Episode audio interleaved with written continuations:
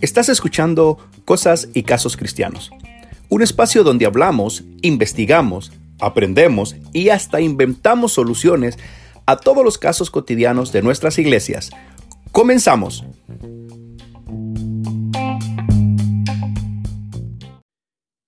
El tema del episodio de hoy le he titulado Músicos conectando.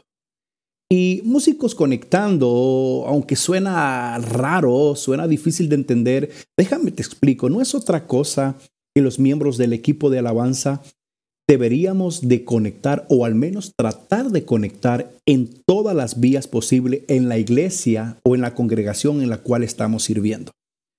Es decir, empezando con el pastor o grupo de pastores, los líderes de diferentes ministerios, con la banda, hasta con los muchachos del sonido, en fin, con la iglesia en general.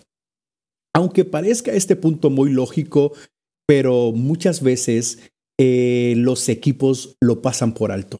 Y es a veces ahí donde patinan y tienen algunos resultados muy pobres porque han dejado pasar esto a lo lejos. Pero si me das la oportunidad de al menos exponerte tres consejos prácticos para lograr conectar con todas las vías posibles en tu iglesia, Aquí voy.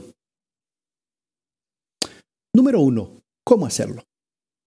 Que los miembros del equipo, esto nada más es un consejo, no está escrito en piedra, puedan tomarse unos minutos antes del servicio para que la gran mayoría de ellos se pueda regar en medio de la congregación y puedan saludar a los que dentro de un momento van a ministrar con un saludo, eh, un apretón de manos, un espaldarazo, eh, un abrazo o simplemente, ¿sabes qué? Un Dios te bendiga o cualquier tipo de saludo que practiquen en tu congregación sería de mucha ayuda.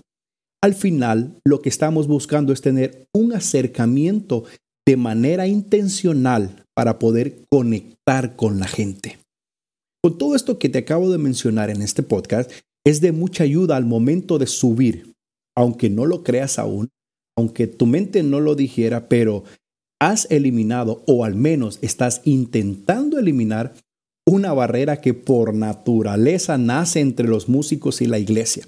Los músicos dicen, oh, es que la iglesia no responde. Y la iglesia muchas veces dice, no, es que los músicos no llenan las expectativas y entramos en una guerra músico versus iglesia, pero ese no es el tema de este podcast. Seguramente más adelante vendrá un tema de estos. Así que estemos pendientes. Siguiendo con lo que nos atañe, dice, al hacerlo, será mucho más fácil conectar con ellos. Has tenido un acercamiento, has tenido confianza, estás provocando...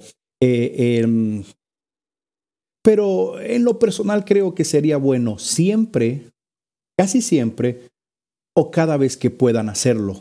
Ojo, cuanto mayor sea la frecuencia, mejor resultados podemos obtener.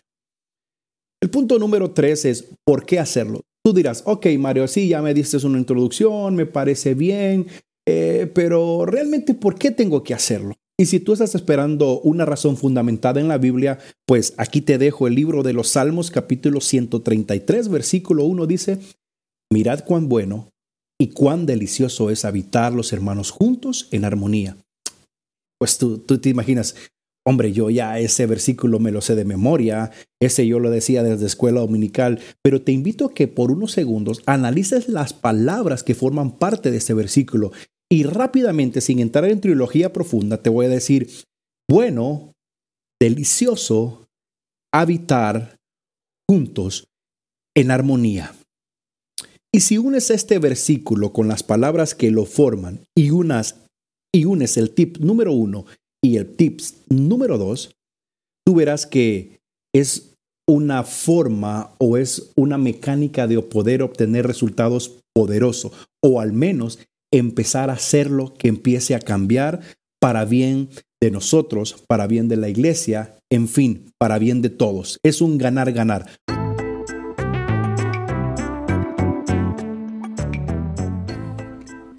Y gracias por habernos acompañado en un episodio de Cosas y Casos Cristianos. Y recuerda que si no lo sabemos, lo inventamos. Te saluda tu amigo Mario Castellanos. Muchas bendiciones. Chao.